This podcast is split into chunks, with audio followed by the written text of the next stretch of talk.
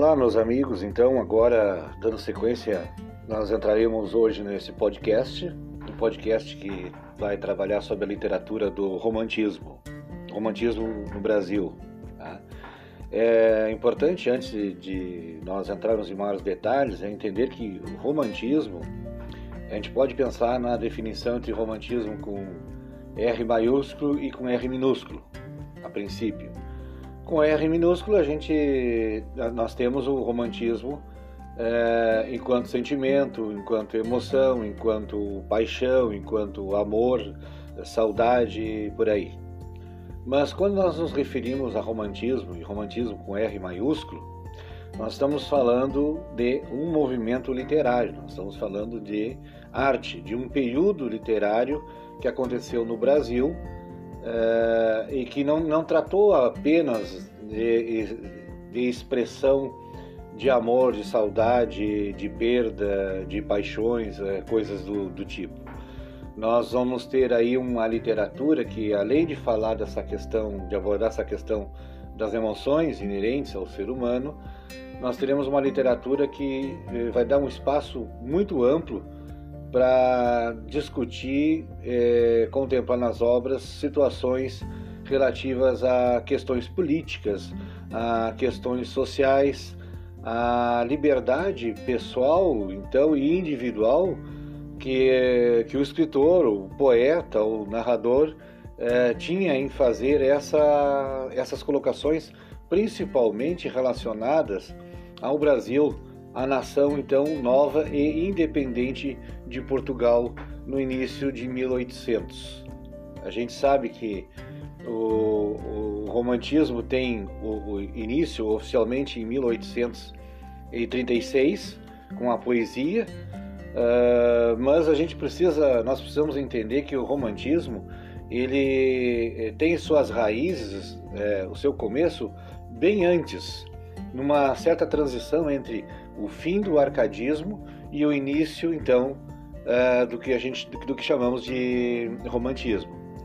No caso, é, o romantismo se torna então a primeira é, literatura da fase nacional. É, o, a fase colonial, a literatura da fase colonial é o romantismo que termina é, na transição de, mil, de 1700 início de 1800. O romantismo, então, será a primeira literatura do Brasil fase nacional. Né?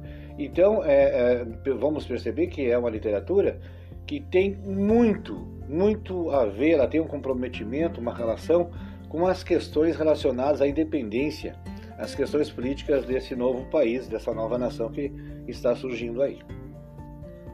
No caso é, o, digamos assim, a, a, o pontapé inicial, o fato que motivou, é, que, no, que levou o país à sua independência em 1822, foi o fato que em 1808 a Dom João de Portugal, então, vem com a traz toda a estrutura administrativa, traz toda a coroa portuguesa para o Brasil, para o Rio de Janeiro. Por quê? Porque naquele momento a Europa estava enfrentando a, invasão napoleônica e Portugal estava prestes a ser invadido por Napoleão e as suas tropas.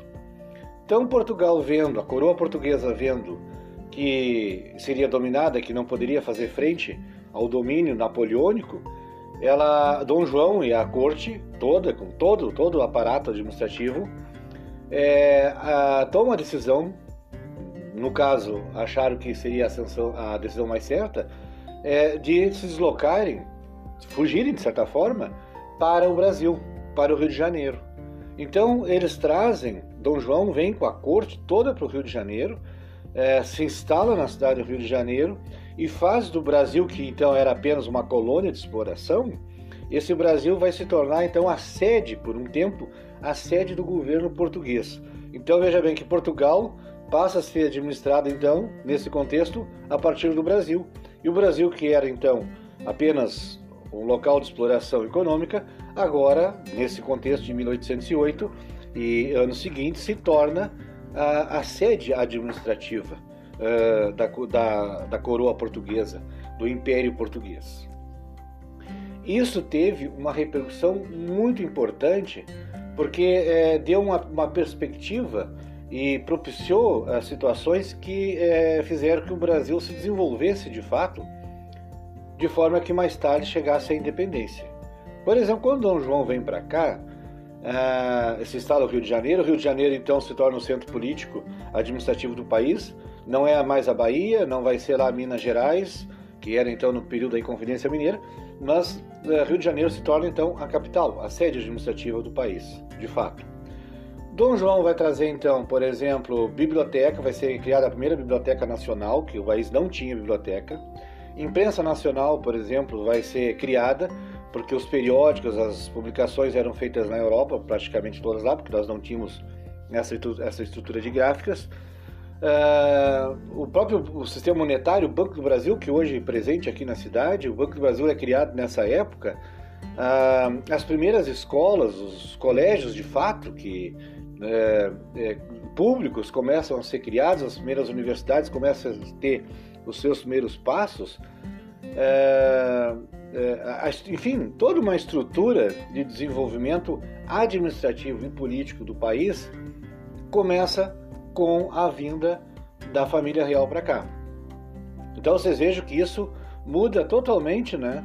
É, esses quase 300, 300, enfim, 300 e poucos anos de, de existência do Brasil, desde 1500, o Brasil tem pela primeira vez agora a possibilidade de se ver é, ver uma estrutura sendo implantada de fato administrativa e política para um, crescimento como nação de fato.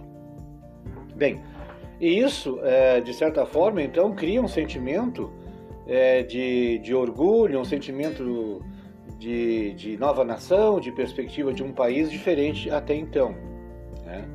Uh, vai se observar então que nesse, nesse processo todo aí, é, é, com a família real, e aí então Dom João, depois, quando a questão napoleônica se acalma e se resolve na Europa, Dom João vai retornar, então o governo português revolta, aliás, o governo português volta à sua casa, a sede administrativa em Portugal, mas fica então a, a, fica a parte da família que no caso depois é representada então né, pelo imperador Dom Pedro I é, no Brasil, e aí tem um período de transição até que ele então se tornasse né, é, em condições de governar o país. Mas o fato é que então é, é, o fato da, da parte da, da, coroa portuguesa, parte da família real ter ficado no Brasil, despertou em, várias, em vários segmentos da sociedade brasileira a, a vontade de que o Brasil realmente buscasse a sua independência política. Tá?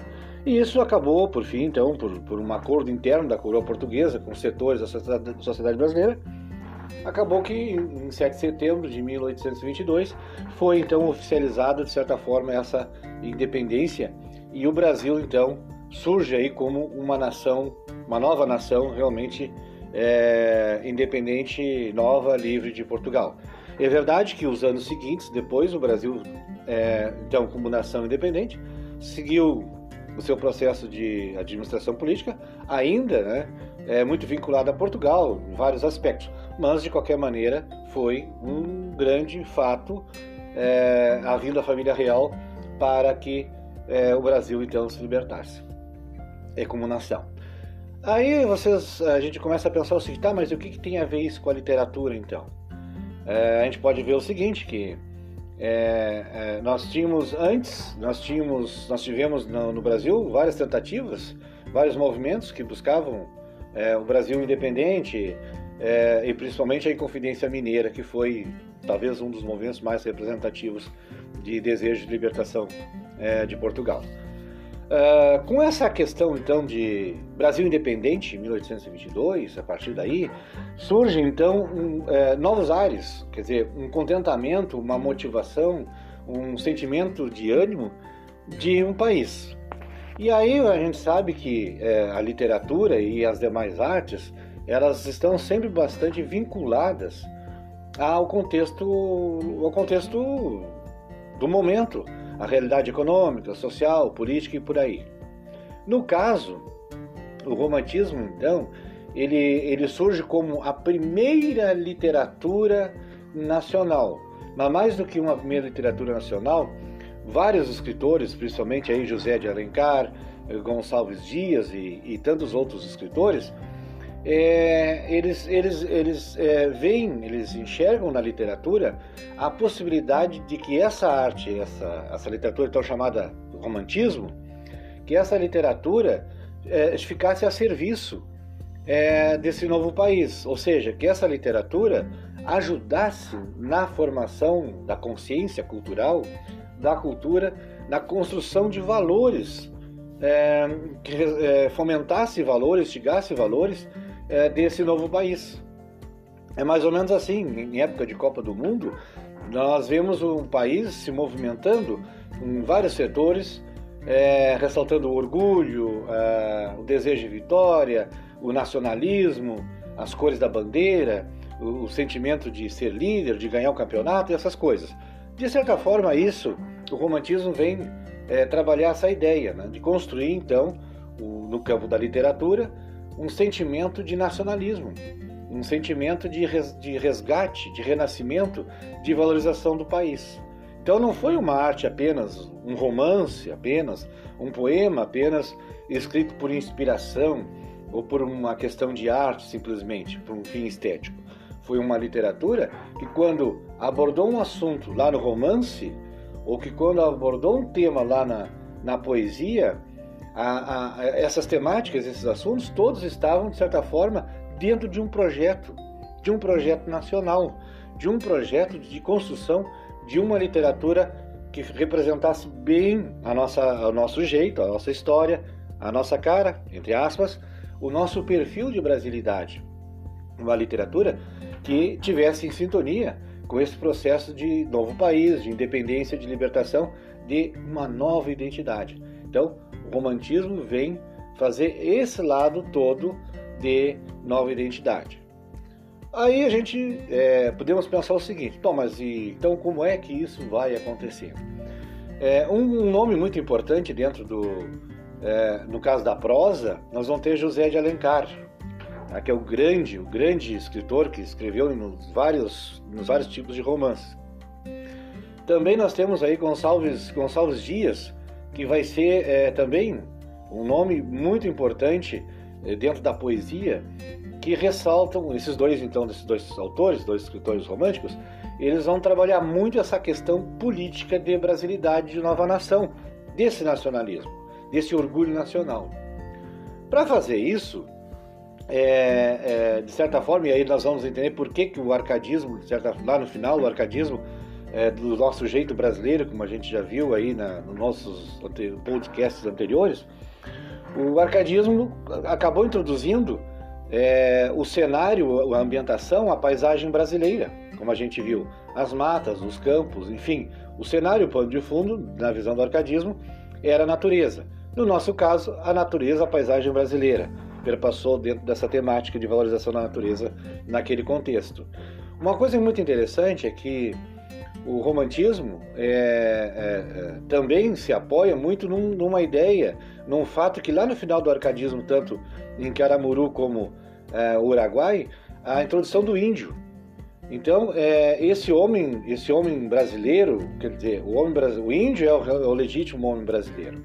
E o romantismo, então, com essa ideia de construir uma literatura que tivesse um caráter nacional, embora que o romantismo tenha suas origens na Europa, o romantismo brasileiro, dentro desse projeto de fomentar essa nova identidade de país, de, de cultura, de independência, de nova nação, o, o, romantismo ele vai, ele pensa o seguinte, né? Bom, mas então se esse, se esse romantismo estará a serviço nesse processo de novo, novo país de independência, de nacionalismo, de fervor nacionalista, de incentivo ao nacionalismo, é, desse orgulho, enfim, é, desses valores nacionais, Onde, onde buscar isso? Então, um, os caminhos, alguns, por exemplo, foi trabalhar a, a paisagem brasileira, uh, os elementos naturais do país vão ser presentes, então, as matas, as florestas, as praias, a, a, os ares, o céu, enfim, esses elementos naturais é, é, serão é, das regiões brasileiras serão vão ser elementos importantes para contextualizar esse, esse Brasil. Então, não é a paisagem da Europa, não é a paisagem, é, o ambiente, a ambientação lá da Grécia, não, não. Nem da, da Idade Média é, da Europa. O contexto é, local, Brasil.